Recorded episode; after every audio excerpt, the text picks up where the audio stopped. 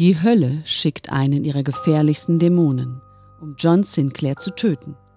Der Januskopf verbündet sich mit einem mächtigen Verbrechersyndikat, um den Geisterjäger für immer zu beseitigen.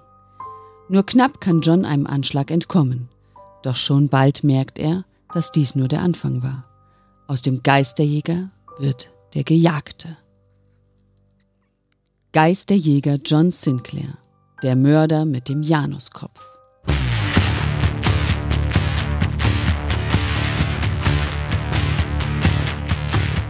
Die Edition war noch jung. Der Podcast hatte der Serie viele Geheimnisse entrissen. Grandiose Sprecher und Hollywood-reife Effekte erzeugten den Glauben an das Übernatürliche. Doch auch das Blöde existierte. Und einige Fälle waren mau. Mit reißerischen Titeln lockten sie und holten sich ihre Opfer. Geister, Dämonen, die Ausgeburten der Hölle. Sie alle warteten auf den Tag, an dem die Podcaster ihnen die Leviten lesen und die Serie in Heil oder Chaos stürzen würden. Denn ein Team war ausersehen, gegen die Mächte der Finsternis zu kämpfen. Dämonen nannten es den Bund des Lichts. Ihre Freunde nannten sie die Wortliga. Ihr Name war Team Sinclair.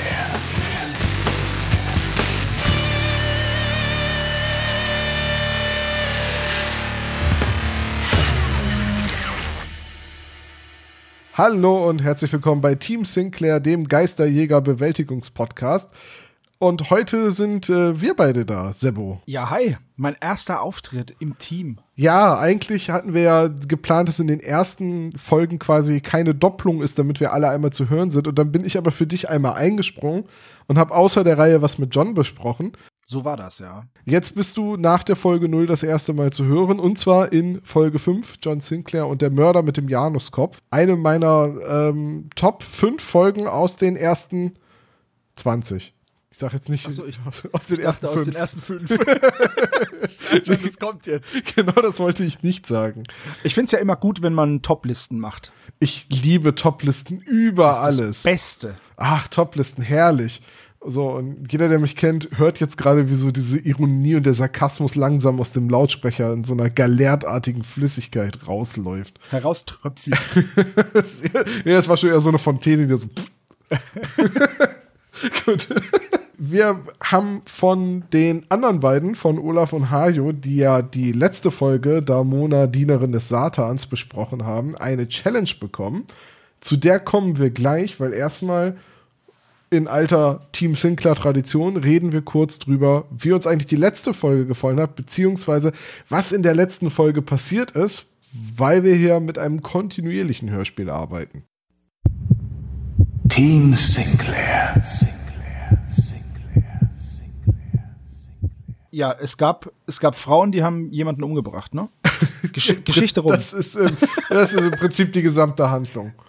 Also, ja, wütende Frauen werfen ein Messer. Der Damona-Kult sollte eine Armee von Furien werden, die quasi dem Teufel dabei hilft, die Ankunft des schwarzen Todes vorzubereiten. Ja, wir sind ja jetzt in dieser Frühphase von den John Sinclair-Hörspielen, in denen alle Monster of the Week-Episoden quasi ein bisschen umgeschrieben wurden, um die Ankunft des schwarzen Todes vorzubereiten. Und John verhindert die Ankunft immer so ein bisschen dadurch, dass er halt einmal die Vampire im Nachtclub ausschaltet oder die Skelettpiratenarmee auf äh, der Totenkopfinsel auslöscht oder eben die Achterbahn ins Jenseits. Ähm, da sieht er den schwarzen Tod das erste Mal im Himmel. Und jetzt in Folge 4 geht es halt um den Damona-Kult, einen Kult von mordenden Frauen, die die Dienerin des Teufels Damona äh, verehren. Und das war quasi die erste Folge, in der Jane Collins auftaucht und vorgestellt wird. Und jetzt sind wir in der ersten Folge danach, wo eigentlich keine neue Figur aus dem Team Sinclair auftaucht. Also Suku und Bill hat man schon einmal gehört, äh, Sir James auch. Und ansonsten taucht keine neue Figur auf. Glenda Perkins ist immer noch im, ähm, im Urlaub die wird später erst eine Rolle spielen. Und die ist für mich auch kein richtiger Teil des, äh, des Tim, Team Sinclair. Ja. Ja. Also ich finde jetzt auch, dass das Team komplett ist eigentlich so für, für meinen Dafürhalten. Naja, du hast später halt noch Shao und dann kommt noch Professor Zamora. Okay, der hat eigentlich seine eigene Buchreihe und ist damit eine eher so ein Spin-off-Charakter. Dann kommt noch die weiße Hexe und für mich gehört irgendwie auch Mixin zum Team Sinclair dazu. Wenn er dann später ähm, nach und nach zum Überläufer wird. Spoiler für alle, die noch nicht so weit in der Serie sind, sorry. Ähm, Finde ich gut, dass wir damit jetzt schon anfangen. Ja, ach, eigentlich ist bei Myxin von vornherein klar, dass er nicht so richtig auf der Seite der Bösen ist, aber es ist irgendwie auch klar, dass er nicht so richtig auf der Seite der Guten ist. Das ist so der klassische Anti-Held in der Geschichte. Gut, ähm, wie hat dir denn Folge 4, also Damona, damals gefallen, als du die gehört hast? Also, Folge 4 hat mir gut gefallen, aber Folge 4 war auch genau das für mich. Ich habe das war die vierte Folge, die ich von John Sinclair gehört habe, weil ich ja sehr spät angefangen habe und dann tatsächlich nur die drei davor kannte. Und das waren immer so, also ich wusste zum Beispiel nicht, dass die, wie die alten Folgen, die kannte ich nicht. Ich wusste nicht, dass der schwarze Tod da drin vorkommt, weil ich sie nie gehört habe. Und das waren ja alles, sind alles irgendwie so Hinführungsfolgen auf den schwarzen Tod und Zusammenführungsfolgen fürs Team. So habe ich die damals wahrgenommen. Und dabei kommen noch so Monster und es werden immer Situationen geschaffen, in der ein neues Teammitglied dazukommt. Ja. So hat sich's für mich angefühlt. Ich weiß, wie es dir da ging. Dass ich die Folgen das erste Mal gehört habe, ist halt fast 20 Jahre her, also als sie gerade neu erschienen waren. Und für mich war das immer so ein. Mh, für mich sind die Folgen halt ich habe die damals auch in kurzer Folge alle gehört und deswegen habe ich damals gar nicht darauf geachtet, dass da immer vom schwarzen Tod geredet wird. Und mir war auch gar nicht so bewusst, dass eigentlich in jeder Folge ein oder zwei neue Charaktere eingeführt werden, bis das Team dann irgendwann vollständig ist und du mit jedem irgendwie was anfangen kannst. Äh, da habe ich gar nicht drauf geachtet. Vielleicht auch, weil ich damals mit so einer drei Fragezeichen Vorbelastung in, in, in die Serie reingekommen bin und immer gesagt habe, das ist ja normal, dass etwas Monster of the Week ist. Und dann mhm. kamen immer mehr die Zweiteiler und dann wurde der Handlungsstrang immer mehr verdichtet und, und so weiter. Ne? Ähm, deswegen ist Damona auch eine der Folgen. Das ist eine für mich von den schwächeren ersten Folgen. Die, ich mag die tatsächlich nicht so gerne, die ganze Geschichte. Und die ist mir auch deswegen nicht gut im Gedächtnis geblieben. Also, ja, wie gesagt, wenn man, wenn man mehr davon kennt und äh, dann bestimmt, aber wie gesagt, für mich war das ja eine der ersten Folgen überhaupt und da war ja alles noch aufregend und neu. ähm, und ähm, ja, ich bei mir ist es nämlich keine 20 Jahre her, sondern vielleicht zwei, naja, ein bisschen mehr schon, aber es ist noch nicht so lange her. Was ich aber grundsätzlich schön finde, ist, dass jede Figur ein auf sie zugeschnittenes Abenteuer als Einführung bekommt. Das hat so was Rollenspielartiges, finde ich. Ja, ich finde es also, auch sehr schön, wie äh, Jane Collins in die Geschichte eingebaut wurde und ihren ersten Auftritt hat als Johns Lebensgefährtin und äh, auch taffe Privatdetektivin, die ja, also die ist ja clever, wie sie sich dann in den Damona-Kult einschleust. Okay, dass sie dann mit so einem Anhänger übernommen wird und so dient halt wieder der Handlung, ja, aber so aus dem Stehgreif heraus von, ich bin ermittelnde Detektivin hinzu, ich will dem Damona-Kult beitreten und, und quasi so schnell die Rolle zu wechseln, um nicht umgebracht zu werden. Das ist, das fand, fand ich sehr clever von ihr in der Handlung. Das ist ja sowieso so ein äh, Markenzeichen, wenn man so möchte, von John Sinclair, dass die Charakter, die, in, in Anführungszeichen Nebencharaktere neben John halt auch was können und nicht nur so schmückendes Beiwerk sind, um eine Frau dabei zu haben und eine Minder, also eine, eine Minderheit, wie jetzt denn, wie Zuko halt, sondern dass die halt einfach auch was können und was mitbringen und die Geschichte bereichern. Die sind John wichtig, halt auch, genau. Ja, die, und John auch regelmäßig den Arsch retten. Die richtig, genau nur, das war die Formulierung, die ich gerade auch benutzen wollte. die sind nämlich nicht nur Story-Vehikel, dass man jemanden hat zum Retten oder diese, äh, diese, diese, äh, diese holde Maid, die John retten muss, sondern ja, die braucht nicht gerettet werden. Das kann die schon selber. Ja. Klar kommt die mal in so eine Situation, aber in die kommt John ja auch ständig. Ich wollte gerade sagen, John, Jane Collins ist nicht dieses klassische Damsel in Distress. Genau.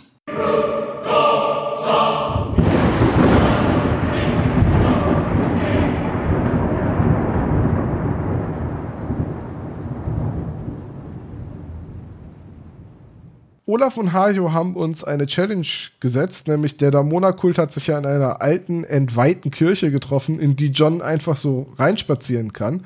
Mhm. Und jetzt sollten wir neue Orte für oder neue Trefforte für den Damona-Kult vorschlagen. Also ich hätte zwei. Ich, ich hätte ich hätte einen. Also es geht ja letztendlich drum. Es soll ja nicht ganz so einfach sein für John irgendwo reinzumarschieren, aber ich würde jetzt vorschlagen, ähm, dass er ja auch einfach das Contact Inn Hotel in London könnten die ja einfach als Kultort benutzen. Hm, das ist zwar ziemlich ja. offensichtlich, aber der vormalige Besitzer ist gerade verschwunden. Das ist also vielleicht günstig zu haben. Und ist gerade frei, das stimmt. Ich meine, mit einem guten Türsteher kommt John da auch nicht einfach so rein. Richtig, und wenn sie die richtige Zeit abpassen, ist das Ding auch gerade in einer anderen Dimension. das heißt, das wäre schon schwer zu erreichen. Das stimmt, ja. Was wäre dein Vorschlag? Also mein erster Vorschlag, das äh, wäre eine, Entweich, äh, eine entweihte Kirche mit einem Schloss an der Tür. dann, dann könnte John da nicht einfach so rein. Das ist jetzt so mein erster, meine erste Idee. Und als zweites, dann wird es aber ein sehr kleines äh, Opferritual, wäre das London Eye. so über die Gondel, die gerade oben ist. Äh, die Gondel, die gerade oben ist, dann hat es John auch schwer. Aber wie gesagt, es wäre ein sehr, sehr kleiner Kult, vielleicht nur mit einem Taschenmesser zum Opfern. So. nur ein, pro Gondel bitte nur ein Opfer. Genau. Jeder nur ein Kreuz, bitte links anstellen. Ja, sehr schön. Äh, gut, ich würde sagen, wir haben die Challenge meistergültig damit gelöst. Äh, würde ich auch sagen.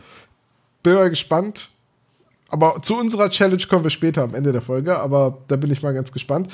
Äh, dann können wir eigentlich schon mit der Handlung einsteigen vom Der Mörder mit dem Januskopf.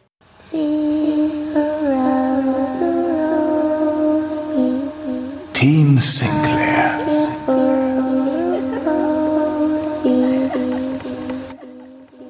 Soll ich dir die Uhrzeit sagen? 18.45 Uhr ist Mittwoch. Genau. Ich habe genau. mir die auch Mittwoch, aufgeschrieben. Ich hab jedes Mal, wenn sie angesagt wurde. Äh, Mittwoch 1845, wir sind in London und ähm, coole erste Szene. Wenn Udo Schenk allerdings den Mund aufmacht als Alex Terrace, dann äh, höre ich da grundsätzlich immer einen Bösewicht. Aber es ist auch egal, was Udo Schenk vertont. Er ist für mich immer ein Bösewicht, weil diese Stimme ist an Benjamin von Lost gekoppelt für mich, unauslöschlich. Ja. Und deswegen höre ich da immer einen Bösewicht. Selbst wenn der ein Kindermärchen vorliest, denke ich mir, irgendwas hat er vor. Ja, ich glaube, das wäre so, äh, Udo Schenk liest Grimms Märchen, das wäre halt einfach super gruselig. Mega. Das wären so diese Grimmschen Märchen mit diesem dunklen Twist. Ja, so eigentlich, Udo, eigentlich schon echt John Sinclair-mäßig. Udo Schenk liest den Suppenkasper und du weißt genau, das geht nicht gut aus. Richtig, am Ende ist der Suppenkasper Kannibale oder so. oder Udo Schenk liest den Struwelpeter und du weißt genau, da kommt irgendwann eine Kettensäge in der Geschichte. Richtig. ja, auf jeden Fall finde ich aber die erste Szene ziemlich äh, cool. Und mir ist jetzt wieder aufgefallen ähm, beim Hören, wie erwachsen das Hörspiel auch ist und auf was für eine Zielgruppe das abzielt. Weil das kannst du ja einem Kind jetzt nicht so geben. Ne? Nee, es geht halt gleich in der ersten also, Szene um, äh, also um den kriminellen Zuhälterkönig, äh, der über seine Prostituierten herrscht, der Leute ermorden lässt und verschwinden lässt und äh, es geht um Drogenhandel und also das ist halt ein knallharter ja, Krimineller genau. und es geht halt einfach auch mal um Mord. Also er, obwohl er erst Gewalt gegen die Frau, also er wirkt sie ja, um, um sie ja, zu richtig. verhören und sagt dann ja so ganz beiläufig, obwohl das quasi ja seine Stammgeliebte sein soll, zu seinem, äh, zu seinem Assistenten, zu seiner rechten Hand, dass die dann einfach mal um die Ecke gebracht werden soll. Also richtig, richtig. Also wir haben hier in, der, in den ersten fünf Minuten gleich alles, Sex, Drugs, Rock'n'Roll, alles dabei. Und es ist, wenn man andere Hörspiele hört und dann zu John Sinclair kommt, dann ist es schon, da ist schon eine gewisse Fallhöhe. Auch so ein bisschen. und ähm, das, das ist mir jetzt wieder bewusst geworden. Ich finde es aber die erste Szene super gemacht, weil in wenigen Sätzen dieser Charakter, Alex Terrace, total gut herausgearbeitet wird. Also gut, sagen wir, gut genug, um zu wissen, was ihn antreibt, wie er so drauf ist, dass er ein Choleriker ist, dass er, dass er territorial ist, dass er ein Schweinehund gegenüber seinen Frauen ist. Der, ich meine, der, der, der Brand mag die. Also die Im haben Prinzip- Brandzeichen. Ja, es wird zwar so ein bisschen erzählt, dass das für die Sexarbeiterin halt auch irgendwie so ein, äh, so ein, so ein, so ein Stolz, so ein Orden ist, so ein Symbol des Stolzes, das man zeigt Ja. und sagen, hier, guck mal, wer auf mich aufpasst. Aber im Prinzip ist das Brandmarken wie Vieh. Richtig, und genau das ist ja, also, weißt du, und das charakterisiert diesen Typen eben auch. Und natürlich ist es so ein Schutzsymbol, äh, um die Viehdiebe wegzuhalten, ne? um und- das jetzt mal, um in dieser Metapher zu bleiben. Aber es ist halt auch, es hat auch sowas, da, gerade dass die, die Sexarbeiterinnen eben so stolz drauf sind, hat auch was total Kultartiges. Also der steht da ja praktisch als Alleinherrscher, äh, als Despot an der Spitze von diesem ja, von Verbrechen, diesem- im von diesem Verbrechensring, Verbrechensring, ja, genau. Und er ist ja auch, die meisten Bordelle gehören ihm, die meisten Spielhöllen und die meisten ähm, Prostituierten müssen an ihn abdrücken und so. Und das ist halt, es wird cool charakterisiert, finde ich. Der ist halt ein Schwerverbrecher, durch und durch, und der soll dir ja auch unsympathisch sein. Er ist ja auch der, einer der Antagonisten in dieser Folge. Der ist ja quasi der, der weltliche Antagonist. Janus ist der, der überweltliche Antagonist und äh, Alex Terrace ist halt einfach ein unsympathischer Schwerverbrecher. Und da wird der allerdings meiner Meinung nach auch sehr gut und sehr treffend drin porträtiert. Also das ist so ein Charakter, dem weinst du keine Träne nach, wenn der irgendwie den Abgang machen. Nee, macht. null. So. Null. Und deswegen ist dann auch im späteren Verlauf der Tod von ihm eher so, wird so nonchalant dann. Ich, ich dann finde er aber auch für einen, für einen John Sinclair Bösewicht, ich meine, das kommt jetzt, ist jetzt nicht das erste Mal, dass das vorkommt, im Gegenteil, das kommt öfters mal vor, dass gerade so die weltlichen Bösewichte fast schon so offscreen gekillt werden. Deren Tod ist oft sehr beiläufig und meistens, Ja. äh, das ist auch so ein bisschen die Ironie, die dahinter steckt, so, sie lassen sich auf die Hölle ein und kommen dann auch durch die Hölle, durch die Hand von Dämonenmonstern ums Leben und kriegen dann quasi, das ist ja die Metapher, die kriegen ja den gerechten Lohn für, für ihre Verkommenheit, für ihre Bösartigkeit, kriegen sie ja dann einfach die gerechte Strafe. Da habe ich jetzt mal einen leicht philosophischen Ansatz oder eine Frage. Ja, Wenn man sich mit der Hölle einlässt und alles tut, um in der Hölle praktisch, also für die Hölle zu arbeiten, dann tust du ja Böses. Und dann stirbst du und kommst in die Hölle. Aber wenn du in der Hölle bist und du hast vorher für die Hölle gearbeitet, müssen die dann nicht dich mit offenen Armen willkommen heißen und dir voll das entspannte Leben bereiten, weil du hast ja für die gearbeitet. Ja, das ist eine sehr philosophische äh, Frage, weil äh, das hängt ein bisschen immer von der Darstellung der Hölle ab. Ich weiß nicht, hast du mal die Serie Lucifer gesehen? Äh, nee. Das ist ja, nicht. Also die Serie ist losgelöst ein bisschen. Die basiert ursprünglich war auf einem Comic, wo der Teufel halt in LA lebt und äh, aus reiner Langeweile anfängt, Kriminalfälle zu lösen und die Bösen zu bestrafen. Die Serie ist dann mehr so eine schwarze Komödie, Krimiserie, Liebesgeschichte, weil er sich dann, der Teufel verliebt sich in einen Menschen, äh, in den Detective. Und aber die Darstellung des Teufels finde ich immer sehr sympathisch, weil der Teufel in der Serie ist gar nicht der Böse, sondern er ist halt nur der gefallene Engel, der, der mit dem Himmel gebrochen hat und weil er gezwungen wurde, auf die Hölle oder dann gezwungen wurde, auf die Hölle aufzupassen, eine Arbeit, die ihm immer zuwider war, weil er den ganzen Tag halt nur mit den schlechten Menschen und den Bösen und den Dämonen umgeben war und es nur darum ging, Leute für ihre Sünden zu bestrafen. Und das hat er irgendwie immer als seine Aufgabe gesehen. Es sieht er auch jetzt teilweise noch als seine göttliche Aufgabe an, aber es ist ihm eigentlich ein bisschen zuwider. Und da, wird halt dieser, dieser Widerspruch, den du ja gerade aufgemacht hast, mit dem, sollten die dann eigentlich nicht Fans von den Bösen sein, wenn die in die Hölle kommen, der wird da halt äh, geschickt aufgelöst, weil der Teufel halt, äh, der ist kein Fan von den Sündern. Dem wäre es am liebsten, die die würden die Sünden nicht begehen. So, er verachtet die Sünder. Und das ist halt etwas, was bei John Sinclair, das ist halt alles Klischee. Das ist Ja, halt alles es ist halt- dick aufgetragenes Klischee. Das stimmt, es ist halt sehr schwarz-weiß. Absolut. Und äh, aber ich wollte das immer schon mal so angesprochen haben, dass eigentlich, wenn man ja sündigt und somit das Werk des Teufels tut, man doch dafür nicht bestraft werden sollte von demjenigen, in dessen Namen man das tut, sondern eher von der anderen Entität. Ja, und ich, für mich ist es halt immer so, die kriegen halt ihre gerechte Strafe im Sinne von, sie sind halt die Bösen. Und, in, in, und bei den Bösen gibt es halt keine Loyalität. Und bei den Bösen gibt es halt äh, nicht sowas wie Freundschaft oder Werte oder Normen. Und, und deswegen kriegen die immer ihre gerechte Strafe, indem sie dann von den Teufeln, auf die sie sich eingelassen haben, getötet werden oder dann zur Hölle fahren. Ne? Es gibt doch hier aus 8 mm diesen berühmten Spruch, wenn du dich mit dem Teufel einlässt, dann ändert sich nicht der Teufel. Ja. Der, ne, äh, 8 mm übrigens auch sehr krasser Film, auch nichts für Kinder.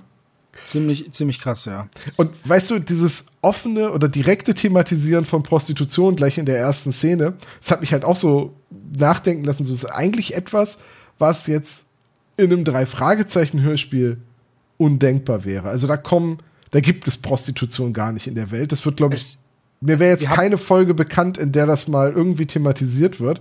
Da, da, kommt, da kommen Prostituierte nicht mal als Klienten oder als, äh, als, als Opfer oder Geschädigte vor, denen die drei Fragezeichen helfen würden. Das ist richtig, aber hatten wir nicht mal die eine Stripperin zumindest, die für Peter einen Lapdance machen wollte oder so irgendwie sowas? Gab es da nicht Ich- mal eine Folge? wüsste jetzt nicht, welche. Es gab eine Folge, wo Peter in einer Kneipe saß und von einer Frau Ja, angegraben genau, wurde. genau. Ich glaube, das sollte so ein bisschen so Callgirl-mäßig rüberkommen, glaube ich. Aber da, da wurde jetzt auch nicht explizit gesagt, dass das, dass das eine Prostituierte war oder dass die da versucht hat, Peter als äh, Klienten, als Kunden zu gewinnen, sondern das war halt einfach so ein bisschen die Frau, die sich gerne mal einen Drink spendieren lässt. So. ja, okay, gut. und also ist vielleicht so ein leichter Anklang. Ja, aber es wurde jetzt nicht explizit gesagt, ah, Peter, das ist übrigens eine Prostituierte. Ja, es ist richtig. Aber als Erwachsener, wenn man es hört, kann man das. Ja, als, das als verstehen. Erwachsener hast du halt aber auch einen, einen ganz anderen, so, du denkst halt in ganz anderen äh, Kreisen und ziehst ganz andere Schlüsse und Verbindungen, weil du halt auch vorgeprägt bist. Ne? Ich habe auch, als ich das das erste Mal gehört habe, gedacht, na, ist die Prostitution ist in Kalifornien jetzt ja auch nicht gerade legal, so ist die vielleicht oder, aber Mhm. Es wird halt nicht so explizit gesagt wie bei John Sinclair. So. Ja, das, das auf jeden Fall. Okay. Äh, So, jetzt äh, klopft's an, jetzt klopft's an der Tür, ne? Weil jetzt kommt der Mr. Janus. Genau, der, der hat einen lukrativen Vorschlag und äh, Terrace tut ihn so ein bisschen als, als Verwirrten, als Irren ab, als Spinner, den er loswerden will. Und dann sagt der Janus aber, wen soll ich umbringen? Zeigen Sie drauf, ich bringe die Person um. Und dann sagt der Terrace, na, wenn man die Gelegenheit hat, dann habe ich ja jetzt eh nichts zu verlieren. Ich habe da ja quasi noch jemanden in der Warteschleife. Das ist auch so, ist auch so kaltblütig einfach. Ist Vor allem widerlich, total. Der Typ, der Typ, Mr. Janus kommt rein und sagt, ja, servus, ich bin Dämon. Ich bin ein Dämon und ich bin hier, um John Sinclair, oder Sie sollen John Sinclair umbringen, dann bringe ich Ihren, ähm, Ihren Ihren Erzfeind, diesen, um diesen Garrett um.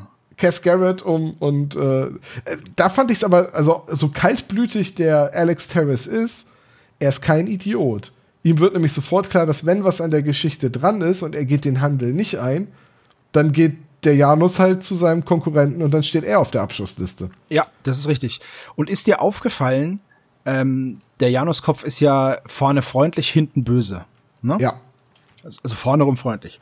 Und ist dir aufgefallen, dass auch eine, dass auch sich die beiden Charaktere Alex und Mr. Janus so genau so gegenüberstehen? Der Weil Mr. der Janus Alex- ist ja die ganze Zeit relativ zurückhaltend ja, freundlich, und höflich. höflich. Und der Alex rastet ja wegen allem aus. Ist aber gleichzeitig auch ein Feigling, ne? Also der, der kriegt ja Total. so. ja, aber das ist ja meistens so. als das Gesicht von der Mandy dann weggeschmolzen wird und sie dann erstickt, was ein furchtbarer Tod sein muss.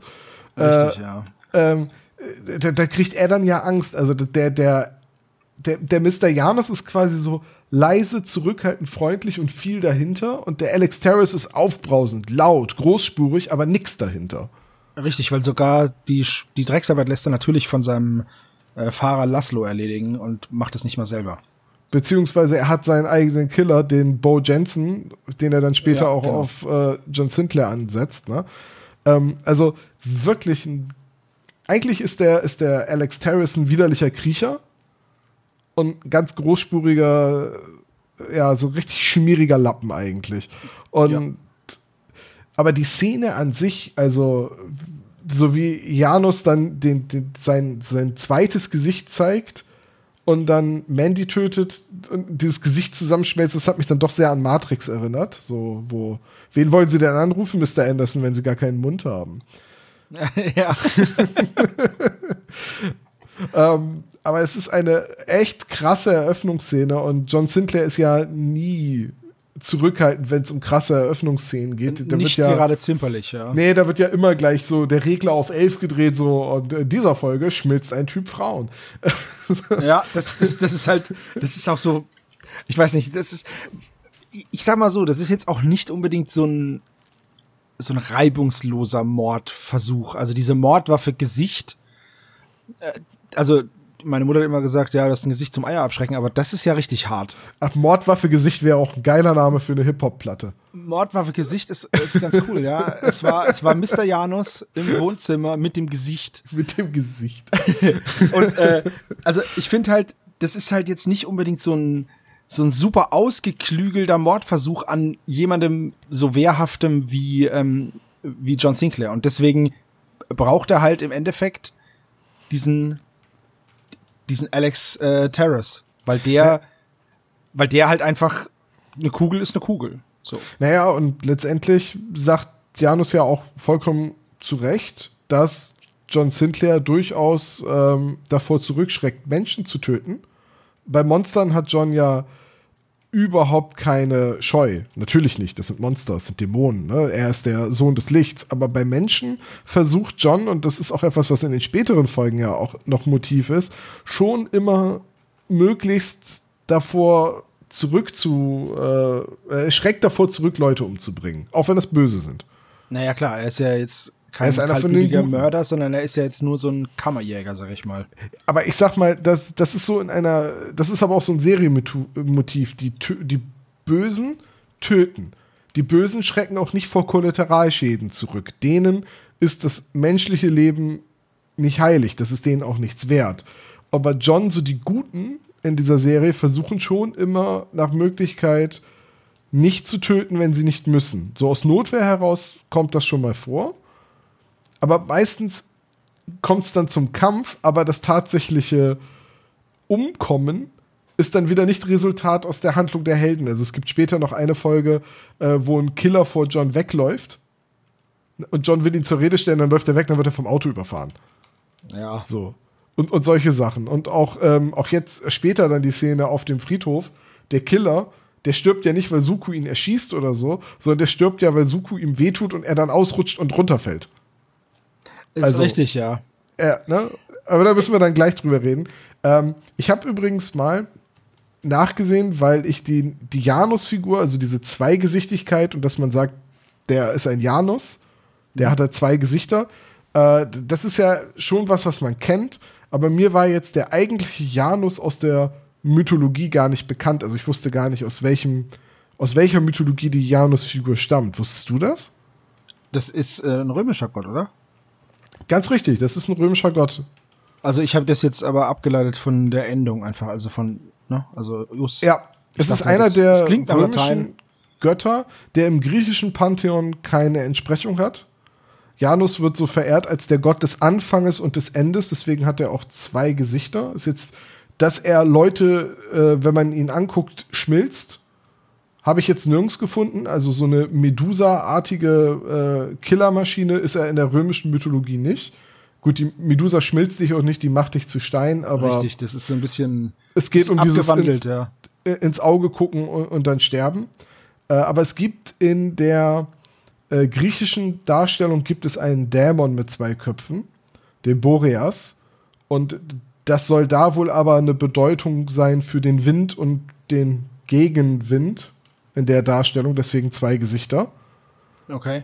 Also das Motiv des zweiköpfigen Gottes war den Griechen wohl bekannt, aber sie hatten ihn jetzt nicht so im Pantheon drin wie die Römer. Und Dämon habe ich jetzt auch nicht wirklich dazu gefunden. Ja, für die, für die Römer war das ja auch eher ähm, Leben und Tod, also diese, diese Gegensätze halt immer, ne?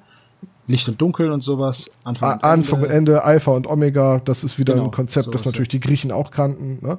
Ähm, wäre mal ganz spannend, vielleicht weiß da jemand von unseren Hörern mehr oder vielleicht weiß auch Hajo mehr, wenn er die Folge hier hört. Wahrscheinlich weiß er das. Der kann mich dann wieder korrigieren und sagt, Tom, das hast du aber durcheinander gekriegt, weil, äh, aber so die, die Figur des Janus, diese Zweiköpfigkeit, äh, kennt man halt, dass jemand zwei Gesichter hat. Batman-Bösewicht, Two-Face. Ja, der hat es allerdings in einem Gesicht. Ja, der hat es in einem Gesicht, aber der benutzt als Tarnidentität auch manchmal den Namen Mr. Janus. Apropos, wir sollten noch erwähnen, dass äh, Alex Terrace ihn nicht zuerst Mr. Janus, sondern Mr. Jonas nennt. Mr. Jonas. Das fand ich ziemlich lustig. Also so ein kleines Versprecherlein in Richtung drei Fragezeichen, vielleicht. Ja, es gibt ja auch dieses Lied von Weezer, My Name is Janus. Nee, es heißt auch Jonas. Nee, das Lied heißt My Name is Jonas. Ah, okay. das kenne ich nicht. ähm, ja, gut. Also, äh, Mr. Janus tötet Mandy, um seine Macht zu demonstrieren und heuert dann Alex Terrace und seine Killer an, um John Sinclair auszuschalten. Genau.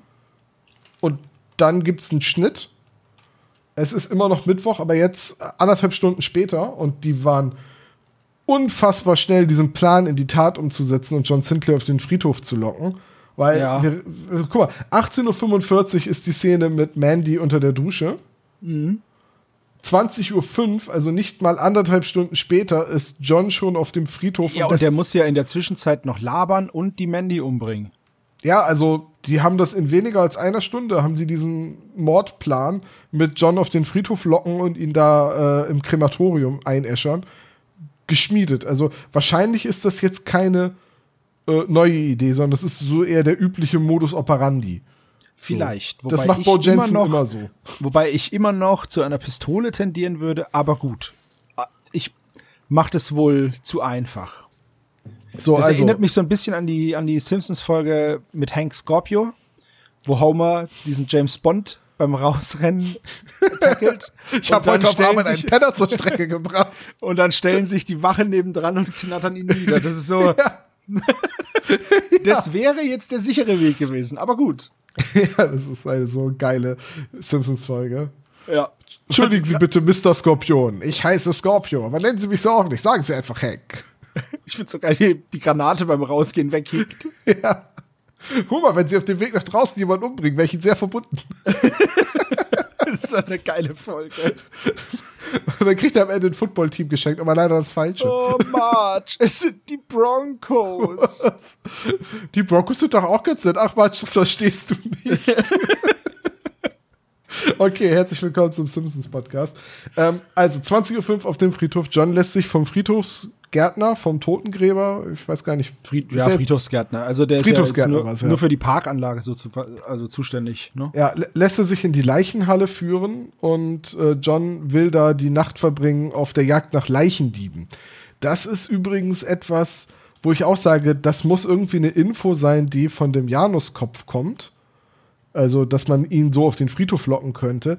Denn es gibt später noch Fälle, in denen wirklich auch auf Friedhöfen Leichendiebstähle passieren, weil es einen in London operierenden äh, Kreis aus Gulen gibt. Ja, Leichendiebstähle in London haben ja auch eine lange Tradition. Ja. Also tatsächlich wurden die ja früher aus den Gräbern entnommen und dann äh, verkauft an medizinische Fakultäten, dass die Schüler und Studenten was zum dran rumschnitzen hatten. War natürlich strengstens verboten, sowohl die Leichen zu klauen als auch sie zu kaufen, aber wenn sie dann mal da waren, dann hat auch keiner mehr nachgefragt. es also, war im viktorianischen England eine andere Zeit. Ist absolut richtig. Ich habe mal gelernt, dass man eine Zeit lang im Zoo von London den Eintritt mit Hunden und Katzen bezahlen konnte. Ja, äh, du konntest dann quasi den Eintritt statt mit Geld mit Hunden und Katzen, also mit Streunern bezahlen, weil die dann benutzt wurden, um die Raubtiere zu füttern. Ja, okay, das ist hart, aber gar nicht so dumm. Ja, das ist, äh, das ist halt England. Äh, ich habe ich hab auch mal ein YouTube-Video gesehen, wo jemand den amerikanischen Bürgerkrieg erklärt hat. Und dann hieß es, dass die Geschichte Onkel Toms Hütte, das ist ja eine Geschichte äh, um einen Sklaven, die mhm. quasi auf die Missstände äh, in, in den USA, was die Sklaverei angeht, äh, aufklärt.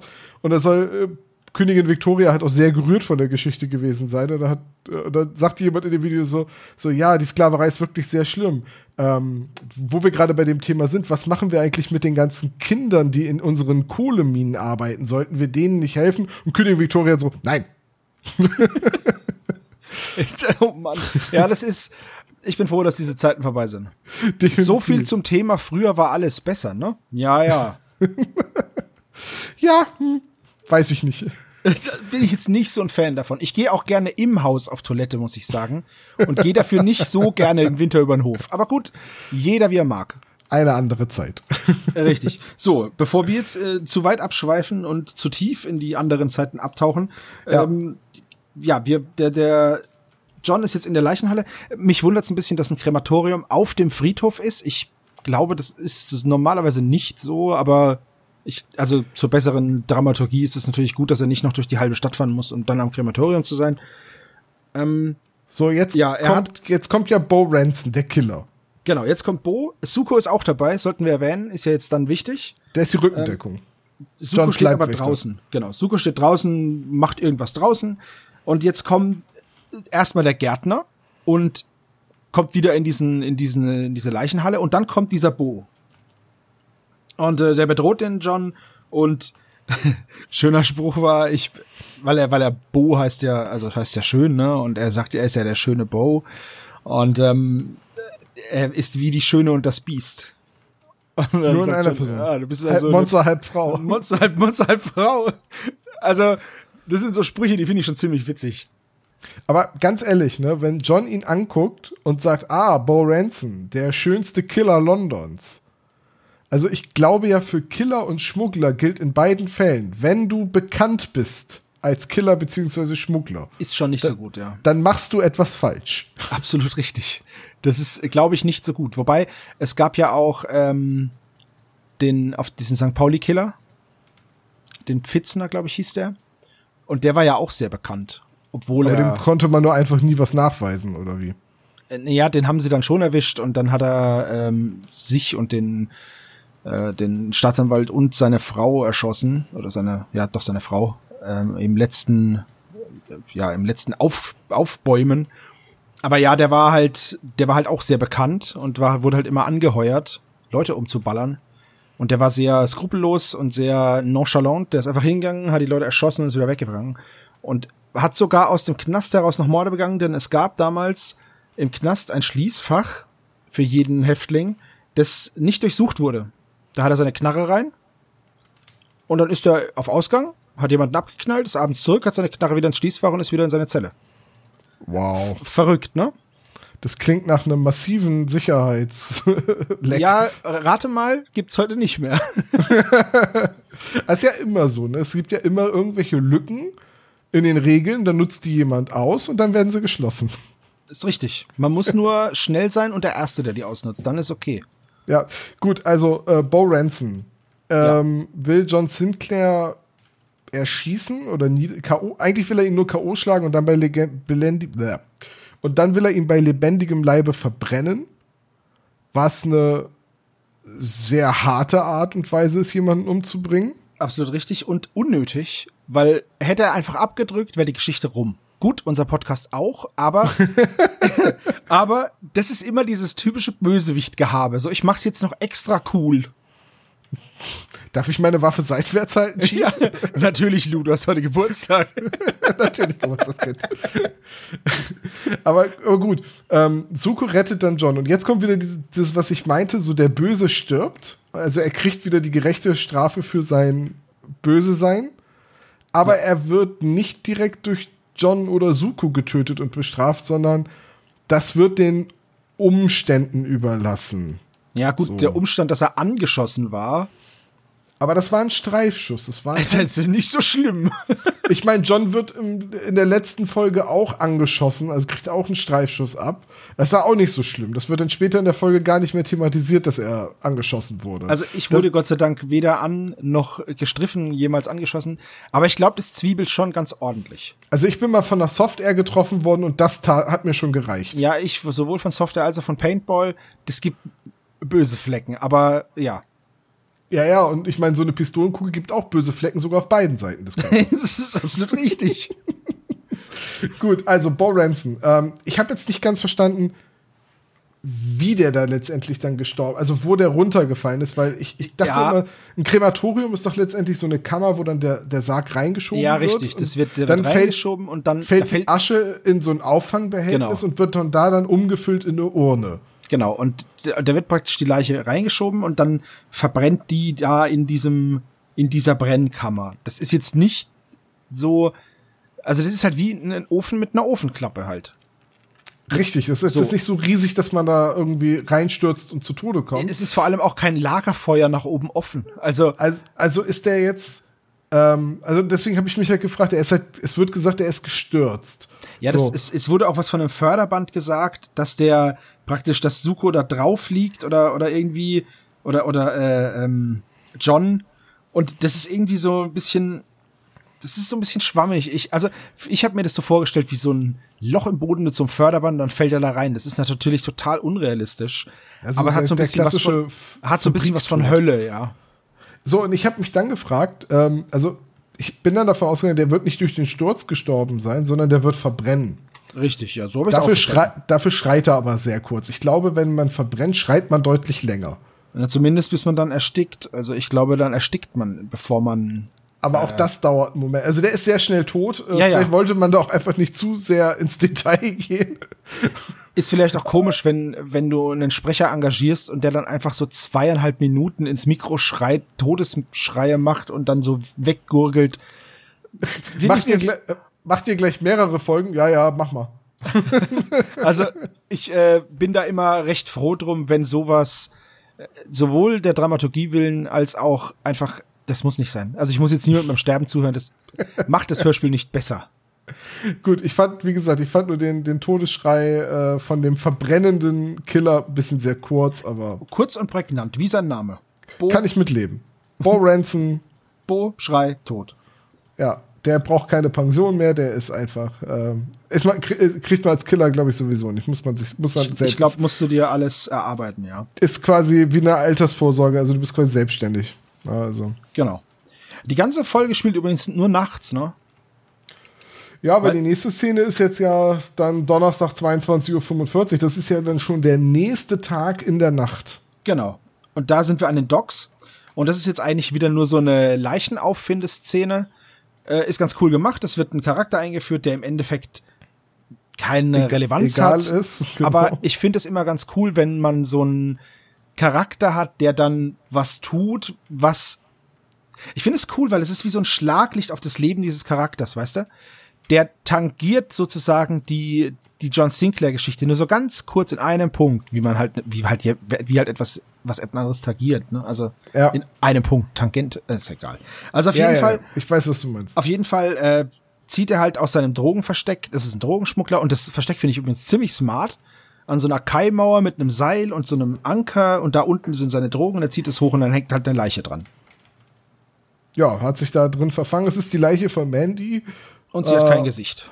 So, und dann Schnitt, Stunde fünf später, in der Leichenhalle von Scotland Yard. Genau. Es öffnet sich eine Tür, die, eine Hydrauliktür, die klingt wie, als wäre sie direkt aus Doom 2 importiert worden.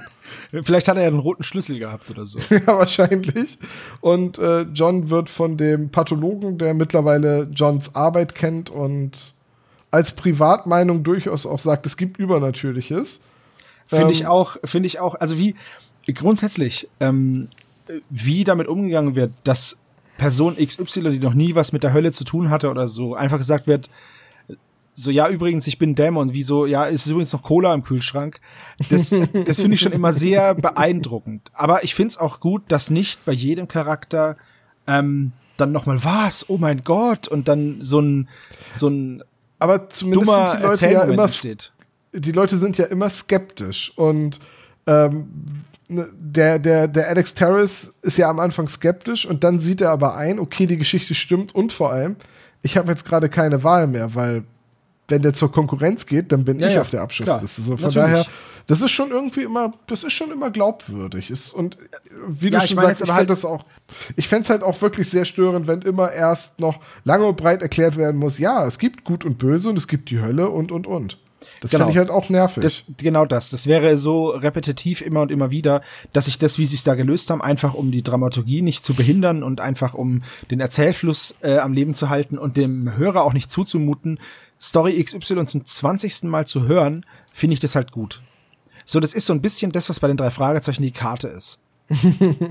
so, die aber immer noch vorgelesen wird. die wird, die wird vorgelesen als, als Catchphrase, aber da wird ja auch nicht mehr so ein riesen Gewese drum gemacht. Und danach geht der Fall weiter. Das ist so eine, so eine 20-Sekunden-Sequenz, das kann man machen und dann ist gut.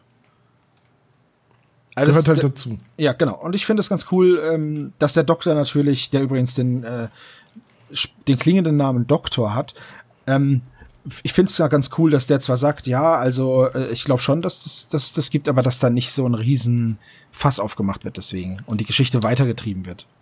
Du meinst, er heißt Doktor Doktor? Mhm. Ich vermute schon. Das wird sein.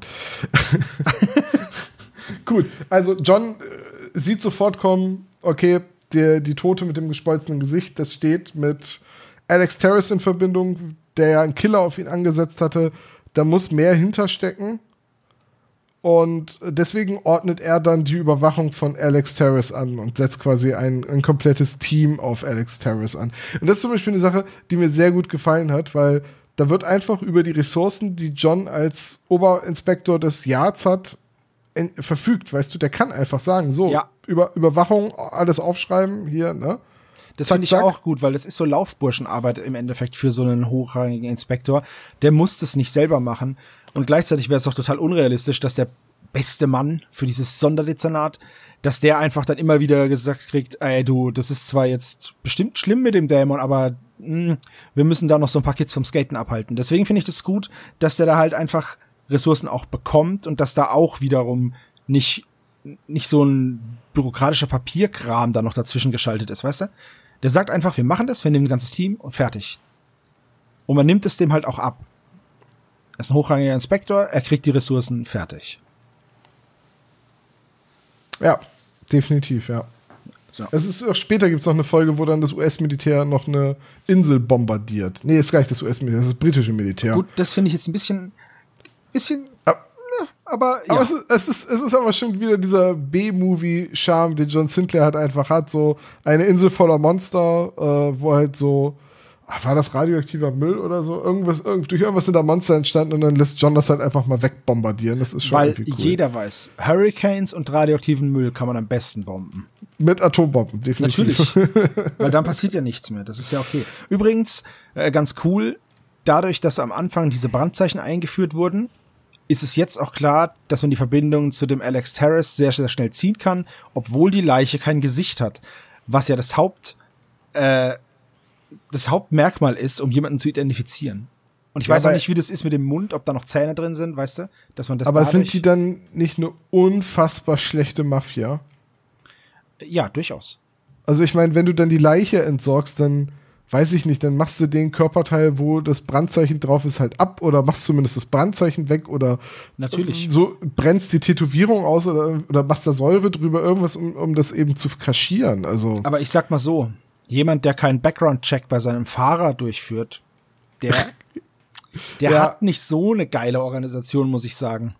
Okay, gehen wir einfach mal weiter. Es ist jetzt Freitag 4.13 Uhr morgens und äh, Mr. Janus sitzt im Chefsessel von Alex Terrace und informiert ihn, dass Bo Ranson es verkackt hat. Genau, Janus zeigt jetzt sein, Obacht, sein zweites Gesicht. Jetzt ist er nämlich nicht mehr so höflich, sondern weist ihn ganz klar darauf hin, dass er noch eine Chance hat. Wenn er das verkackt, dann ist er dran. So, da ist er jetzt auch gar nicht mehr so freundlich. Es ist schon sehr, sehr drohend. Und ähm, er sagt aber auch, dass der, dass er sich sicher ist, dass John jetzt bald mal dieses Bordell besuchen wird, wo sie sind. Also dieses, dieses Contract oder Contract oder wie auch immer das heißt, in, das wird wohl John demnächst bestimmt mal besuchen. Ja, wahrscheinlich, weil der Janus kann sich ja denken, dass dadurch, dass die Leiche gefunden wurde. Der ist ja sehr gut informiert, muss man ja sagen. Das ist Für richtig, einen, für einen Dämon, der nicht hell sehen kann, der nicht bemerkt, wenn er von der Polizei observiert und fotografiert das wird, Ist genau das, was dann da nicht dazu passt, aber na gut. ist er unfassbar gut informiert. Aber äh, genau, so jetzt kommt auch Sprung in Sir Johns äh, Powells Büro. Glenda ist leider immer noch nicht da, das heißt, John muss leider immer noch Kaffee bei seinem Chef schnorren. Ja, wir erfahren, er- dass der Kaffee richtig schlecht schmeckt. Das finde ich so immer so geil, dass John Sinclair, Geisterjäger, nicht in der Lage ist, sich selbst einen Kaffee zu kochen, der ihm schmeckt, sondern statt selber Kaffee zu kochen und zu sagen, ich kann das nicht so gut wie Glenda, dann zu seinem Chef geht und den Kaffee des Chefs trinkt, den er nicht mag. Also den Kaffee, den Chef findet er, glaube ich, ganz dufte. ähm, aber äh, nur um halt an Kaffee zu kommen, geht er dann in dieses Büro und sagt, ach, Sir James, lange nicht gesehen. Gut sehen Sie heute aus. Jetzt Haben Sie nehmen Sie sich schon die verdammte Tasse Kaffee, John. Aber ich finde es, ich finde es sehr sympathisch, dass es diese Imperfektion gibt. Ah, ich liebe diese, ich liebe dieses Zu- Zusammenspiel von äh, Sir John und, ähm, und äh, John Sinclair. Moment, Sir James und John Sinclair. Ich liebe dieses Zusammenspiel, dieses Neckereien. Das ist so ein bisschen, als hätten James Bond und M ein Ja. innigeres Verhältnis. Ja, absolut. Finde ich auch. Das hat so ein, das hat zumindest diesen Charme. Auf jeden Fall. Ja gut, und äh, Sir Paul warnt natürlich jetzt erstmal John, dass dieser Terrace nicht ganz ungefährlich ist. Und dann kommt ein Polizist reingeplatzt und meldet, dass auf dem Foto, das sie gemacht haben, dass da gar nichts drauf ist. So, und deswegen sagt John dann, okay, gut, dann ist Terrace wirklich mit der Hölle im Bunde und Suko und ich gehen rein. Genau. Und er soll jetzt praktisch, John soll jetzt als Bordellgast in dieses Haus kommen. Und äh, sein Chef versichert ihm aber, dass wenn er bis Mitternacht nicht wieder raus ist, dann stürmen sie den Laden. Ja, ist auch gut und sinnvoll. Es kommt ja nun oft genug vor, dass John mal trotz aller Selbstsicherheit überwältigt wird. Ich würde da jetzt auch nicht mehr lange fackeln und sagen, ich sehe mit so und so lang und danach kommt das, äh, kommt das SWAT-Team. Genau, finde ich, finde ich auch gut. Jetzt haben wir noch eine kleine Szene, in der gezeigt wird, dass auch der Janus sehr, sehr anfällig ist. Es ist natürlich wieder mal das gute alte Licht, was ihn fertig macht. Und ähm, er füllt aber seine Doppelkopfenergie auf, indem er eine Frau umbringt und ihr die Lebensenergie nimmt. Und das ist jetzt auch der Moment. Haben wir gesagt, dass er ein Zyklopenauge hat und, und äh, Schlangenhaare? Nee, ne? Nee, das ist auf dem Cover zu sehen. Ist das aber haben auf dem Cover. Genau. Aber diese Szene kommt mir gerade überhaupt nicht bekannt vor. Fehlt die in meinem Hörspiel? Das weiß ich nicht. Ich kann dir sie aber ganz kurz zusammenfassen. Also Janus läuft durch Soho und er stolpert im Endeffekt mehr, als dass er läuft. Es wird ihm schwindlig und er verdrückt sich in eine dunkle Gasse, um sich auszuruhen. Und da kommt eine sehr, sehr müde, weil es ist ja ungefähr, es ist ja sehr früh morgens, wir haben ja 4 Uhr irgendwas gehabt. Ah, warte mal kurz. Hast du die äh, Folge bei Spotify gehört? Ja. Ah, Ich glaube, es gibt von der Mörder mit dem Januskopf gibt es eine Remastered-Fassung, die offenbar um Ah. diese Szene bereichert wurde, weil in meiner CD-Fassung von damals ist es nicht drin. Ah ja, guck. Dann, dann sage ich dir das schnell, wie das war und dann kannst du sagen, wie es bei dir war.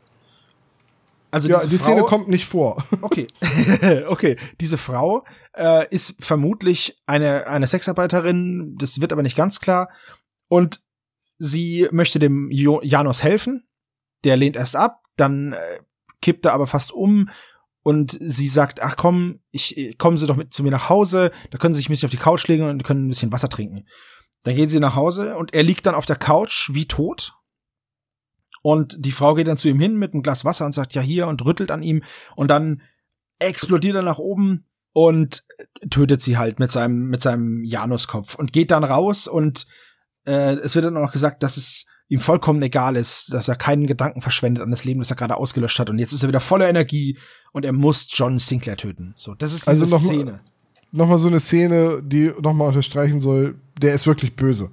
Absolut, ja. Und er ist Ja. auch sehr skrupellos und gar nicht der nette, freundliche Herr. Wobei er in der Gasse halt wirklich sehr freundlich ist und auch das erst ablehnt und so. Also das ist sehr doppelköpfig.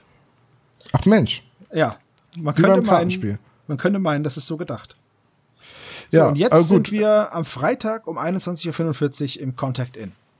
Wie heißt Genau. es? Heißt es Contract In? Content In? Also, Contact In?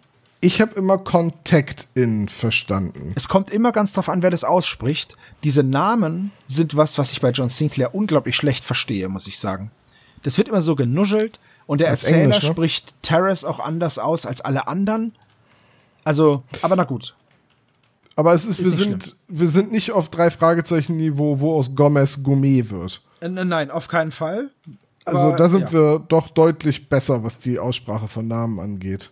Das stimmt. Okay, also John wird von, also der Januskopf sitzt dann unten an einer Bar und entdeckt John. Davor sind wir aber noch draußen. Ich weiß nicht, ob das bei dir so ist. Ach ja, ja, genau, mit, mit dem äh, Fahrrad. Genau, Äh, Justus Jonas Cousin Tai arbeitet jetzt erst für die Triaden und, und dann. Genau.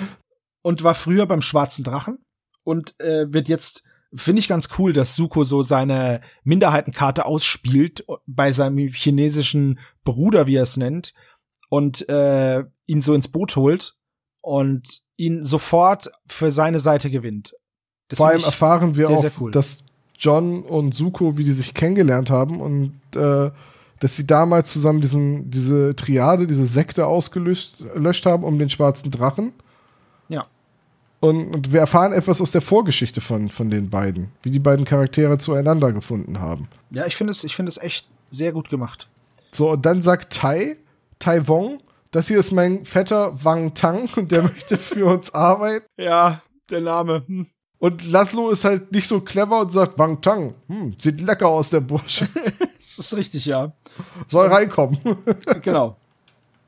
Also, wie gesagt, Suko spielt da seine Rolle ganz gut ähm, und nutzt auch diese, dieses cholerische Temperament aus von, von Alex, indem er halt sagt, ja, er hat gehört, dass, dass Alex auf der Suche nach John ist und ihn töten möchte. Und das hat er halt von Garretts Leuten erfahren. Aber das hat er so, das sagt er so hintenrum, indem er den Pub erwähnt, in dem die immer rumhängen und so. Das ist schon echt gut gemacht. Ja, da merkt man halt einfach auch wieder, Suko ist ein sehr fähiger Privatdetektiv und ein sehr cleverer äh, Verbündeter von John Sinclair. Also Richtig. ist auch ein wichtiger Verbündeter. Absolut richtig. Äh, Und äh, er kann sich auch gut selbst verkaufen, weil er sagt dann, dass seine, dann wird er gefragt nach der Art seiner Waffe.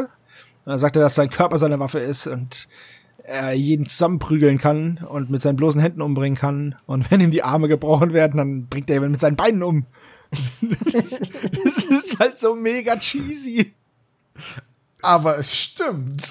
Es stimmt. Es wird, es wird ja auch immer, also immer wenn von Sukus Reaktion die Rede ist, sagt Joachim Kerzel immer diese blitzschnellen Reflexe. ja. Blitzschnelle Bewegung. Er ist wie so ein, der ist wie so ein Shaolin-Mönch, der einen Nagel durch eine Glasscheibe wirft.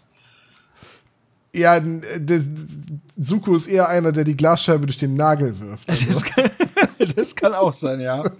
So, jetzt äh, guckt, äh, guckt Alex raus und sieht, dass draußen nichts ist. Er guckt aus seinem Bürofenster, aus dem man normalerweise die Straßen von London sieht, und es ist tiefe Schwärze. Nichts anderes. Und darüber rastet er mal wieder aus. Der rastet sowieso die ganze Zeit aus. Ich sage ja, es ist ein Choleriker, ein Feigling ist das. Der hat Richtig. vor allem Angst. Richtig. Und dann kommt der Janus-Kopf rein, also der ja Mr. Janus, und sagt halt, dass, dass John da ist und dass er jetzt praktisch, jetzt hat er John in der Falle, weil dieses ganze Etablissement ist jetzt eben in einer anderen Dimension. Also John kann jetzt nichts machen. Jetzt muss er nur noch umgebracht werden. Und ja, jetzt ist auch schon Sukos Anstellung bei Alex Terrace neigt sich so langsam dem Ende zu, weil erst ballert er Laszlo um, also haut ihn aus den Latschen und dann packt er äh, den Alex so an der Kehle, so hart, dass der ihm alles verrät. Ich hätte auch mindestens bis zum ersten Gehaltscheck gewartet, aber Ja. ähm, D- Der Januskopf ist übrigens rausgegangen. Nur so ist überhaupt diese Szene machbar. ja, weil der Januskopf, der interessiert sich gar nicht für Suko, der nimmt den gar nicht wahr. Suko drückt sich dann in die Ecke und hofft, Genau. dass er ignoriert wird und das klappt auch. Und das klappt sehr hervorragend, genau. Kommt aber dann der Januskopf wieder rein. Alex stirbt an Sukos Stelle, weil er den Janus anguckt. Genau. Und können wir ganz kurz was sagen? Der kommt ja nicht nur rein, sondern der betritt die Szene mit einem Geräusch infernalischen Lärms, das äh, ich habe das jetzt hier als Brüllschrei-Kreischen aufgeschrieben. Ich weiß aber nicht genau, was das sein soll. Also es ist ein sehr das ist halt ätzendes äh, Geräusch. Ist halt das Höllengeräusch. Das ist äh, quasi immer das gleiche Geräusch für jeden Bösewicht. Es ist aber trotzdem immer ätzend.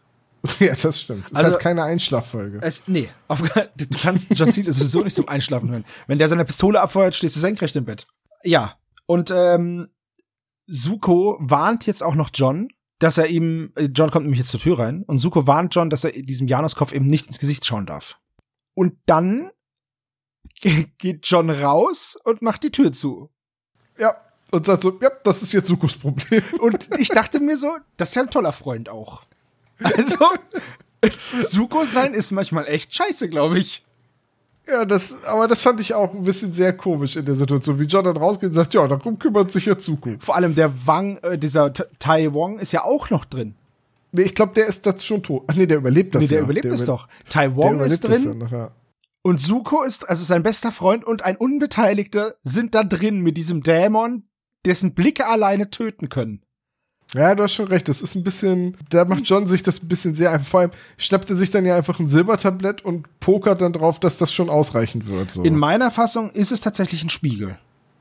ah, nee, es ist noch ein Spiegel, ja. Aber Okay. ja, ja, stimmt, er schnappt sich einen Spiegel. Aber auch das wieder so, ähm, kein, also, dass das den Dämon vernichtet. Ich hätte halt zuerst mal versucht, das Kreuz zu benutzen. Ich, ich glaube, der vergisst es immer wieder. Ich glaube, ja dieses Kreuz mit. John vergisst es, glaube ich, bis jemand auf ihm sitzt und sein Hemd zerreißt. Und dann fällt ihm ein, ach ja, Da- Ich Das schussel. ist das, das ist das schwere Ding um meinen Hals. Ich dachte, das wäre mein Ego. ich dachte, das ist mein cooles Goldkettchen mit meinem großen J dran, dass jeder weiß, dass ich John bin. Vor allem, damit ich das nicht vergesse. Spitzname Johnny Sinclair. Ähm, ja, also auf jeden Fall ähm, der alte, der gute alte Medusa-Trick im Endeffekt. Das wird jetzt also praktisch direkt aus der Mythologie kopiert. Damals war es ja ein poliertes äh, Silberschild oder irgendwas in der Art. Jetzt ist es ein Spiegel und äh, der Januskopf versteinert nicht, sondern zerplatzt. Also der schmilzt auch nicht, sondern seine Haut wird rissig und er zerplatzt. So, und dann wird noch so ein bisschen, ja, dieses, es war ja schön, dass das Ding jetzt in einer anderen Dimension war, aber das war eigentlich total sinnlos, weil das wird jetzt auch einfach wieder revidiert. Es wird einfach gesagt, so, das war jetzt übrigens nicht in einer anderen, also es ist jetzt einfach wieder da und die hat, es hat auch niemand mitbekommen, weder in London noch in dem Etablissement, war halt jetzt einfach so. Und da frage Ja. ich mich, wieso haben sie das denn überhaupt gemacht? Ja, das ist jetzt wieder so eine Sache, wo ich vermute, dass das wahrscheinlich der Kampf gegen den Bösewicht damals im Heftroman ein bisschen ausführlicher war und auch, der, dass es deswegen wichtig war, dass man halt aus dem, nicht aus dem Hotel fliehen kann. Und das ist jetzt aber hier tatsächlich für die Handlung halt vollkommen egal. Richtig. Total irrelevant. Aber es ist halt irgendwie noch mal so ein cooler Moment, um zu zeigen, wie stark und gefährlich der Januskopf ist. So. Das stimmt. Der Er kann, kann- das ganze Haus in eine Ja. Paralleldimension bewegen. Das stimmt. Äh, wenn das jetzt natürlich im Heftroman dann eine Verfolgungsjagd so ist durch dieses Etablissement und John halt zum Beispiel nicht aus dem Fenster springen kann, um sich in Sicherheit zu bringen, weil da eben die andere Dimension draußen ist, dann, dann macht das natürlich Sinn. Also wenn das jetzt so gewesen sein sollte. Aber da, da mutmaße ich jetzt auch. Ne? Ja, also ich- da rate ich jetzt. Mache ich, mach ich mit. Ähm, also könnte ich mir vorstellen, ansonsten ist es halt nur so, so ein Moment, so, ah, der, der Janus ist ein ganz cooler Gegner, guck mal, was der alles kann. Ne? Und wenn man hier hinten drauf drückt, dann äh, schießt er auch einen Laserstrahl wenn, du an, wenn du an seinem Rücken zieht, dann die, die Krusty-Puppe war auf Töten eingestellt. Irgendwie so. Ähm, gut, aber letztendlich, da, da endet die Folge dann ja auch einfach direkt. Ne? Richtig, es wird dann So, noch erzählt, dass Tai, dass Tai jetzt wohl eine ehrliche Haut werden will. Und Dämon dann, wird der, und dann wird so ganz bisschen unmotiviert, wird dann der schwarze Tod geteasert, weil jetzt so aus der Geschichte selbst kann man nicht sofort ableiten, dass das vielleicht der schwarze Tod ist. Ja, und das hängt halt damit zusammen, dass der schwarze Tod, dass die halt die Heftromane waren halt nicht zusammenhängend. Aber man Ja. wollte halt den ersten handlungsübergreifenden Storybogen machen um den schwarzen Tod, aber Es ist ein bisschen nicht schlimm misslungen, aber es ist ein bisschen komisch, weil es halt einfach so angeflanscht wirkt. Es klappt halt mal besser und mal nicht so gut. Und hier Richtig, ist es ja. vielleicht nicht so stark. Äh, da ist es vielleicht in anderen Folgen besser umgesetzt Genau. mit dem schwarzen Tod. Dann kommt noch Aber so es ist eigentlich ganz cool, dass, dass das, Das- hier das schon so ein bisschen übergreifend ist. Und wo wir bei cool sind, das hört auch mit einem coolen One-Liner auf. John wird nämlich vom Jäger zum Gejagten und dann coole Musik und aus. Ja, bei coole Musik gehe ich nicht so richtig mit, weil das Dark Rock ist und ich Dark Rock ziemlich langweilig finde. Ja, So, aber das ist- jetzt vor diesem Da Hintergrund. spielt, halt, da spielt halt vier Minuten lang der Schlagzeuger exakt genau das gleiche und Celebrate the Age of Darkness. Ich bin kein Fan von dem Lied. Ähm, also das zweite Lied fand ich ganz cool, was sie dann bei den späteren Folgen benutzt haben. ja, okay. Also gut, wie dem auch sei, mittelprächtige Mucke und aus. Ja, mit mittelprächtige Mucke und aus, da gehe ich mit. Alles War- klar. Ist okay. Ist okay. Gut. Ja, dann ist das, dann sind wir durch mit der Folge. Ja, ähm, auf dem Cover der Folge, das haben wir vorhin ganz vergessen, sieht man eben den Januskopf mit dem Zyklopenauge auf der Stirn und den Medusaschlangenhaaren. Also da sieht man den Kopf auch noch mal. Ist auch gleichzeitig das äh, Cover von dem Heftroman. Ja. Und wenn ich das jetzt richtig in Erinnerung habe, ich hatte das vorhin einmal nachgesehen, dann ist der Heftroman auch, glaube ich, von 1979 oder so. Warte, finde ich es auf die Schnelle wieder? Habe ich es noch auf? Da. Ersterscheinung 1978. Ja. Also das Coverart sieht ziemlich cool aus. Allerdings habe ich mir das so während des Hörspiels eher nicht vorgestellt, weil der wird ja immer als blonder, lock lockiger Mann beschrieben und das, das mit dem Januskopf ist zwar ein cooler, cooler Trope, aber es ist halt schwierig umzusetzen, wenn der einfach auf der Rückseite noch ein Gesicht hat. Das muss ja irgendwie magisch versteckt sein, weil sonst ähm, tötet er ja jeden, der hinter ihm herläuft. Weißt du? Ja. Deswegen ist es immer so eine Geschichte. Ich stelle mir das, das wird jetzt zwar komplett anders beschrieben, so dass er den Kopf rumdreht, aber ich stelle mir das eher so vor, dass der das hintere Gesicht so durch das andere durchmorpht. Weißt du?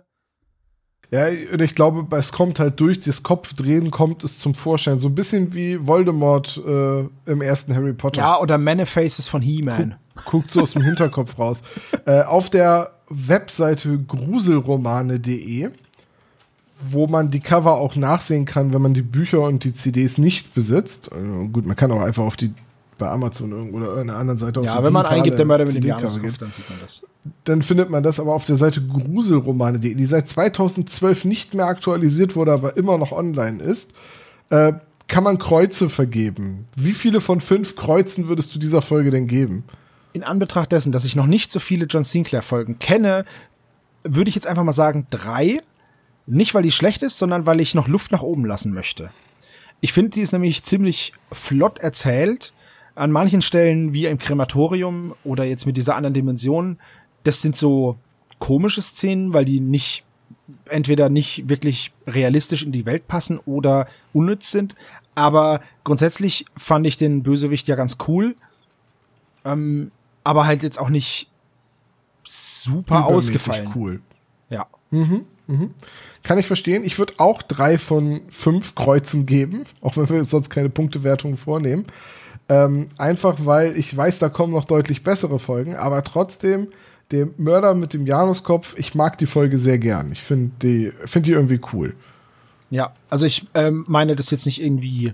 Äh, nee, nee, ich, ich weiß nicht, sondern genau. Ja, ich sehe das ganz ähnlich. Team Sinclair. Ja, Mensch, ähm, Servo, wir müssen uns für die nächste Folge, für, unser, für unsere Kollegen, die die nächste Folge besprechen, müssen wir uns eine Challenge überlegen. Hast du da was im Petto? Jetzt müssen ja unsere Kollegen, die die nächste Folge besprechen, Schach mit dem Dämon, Folge 6, noch eine Challenge lösen. Und mein Vorschlag wäre jetzt, nehmen wir mal an, Mr. Janus wäre mit seinen Fähigkeiten nicht Dämon geworden, sondern hätte einen anderen Beruf ergriffen. In welchem Beruf könnte ihm das nützlich sein? Oder in welchem Beruf wäre das auch ganz, ganz schlimm, wenn er mal nicht aufpasst, mit welchem Gesicht er quasi rausgeht? Das ist eine sehr gute Idee. Also einen Beruf aussuchen, bei dem das. Äh, einen alternativen Beruf für den Mörder mit dem Januskopf. Und einen, bei dem das eher nicht so von Vorteil ist. Ja.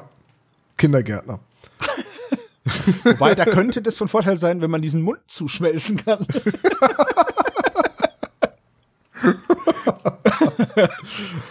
Gut, dass wir keine Kindergeschichten schreiben. Das ist schlimmer als Grimms Märchen. Wahrscheinlich, ja.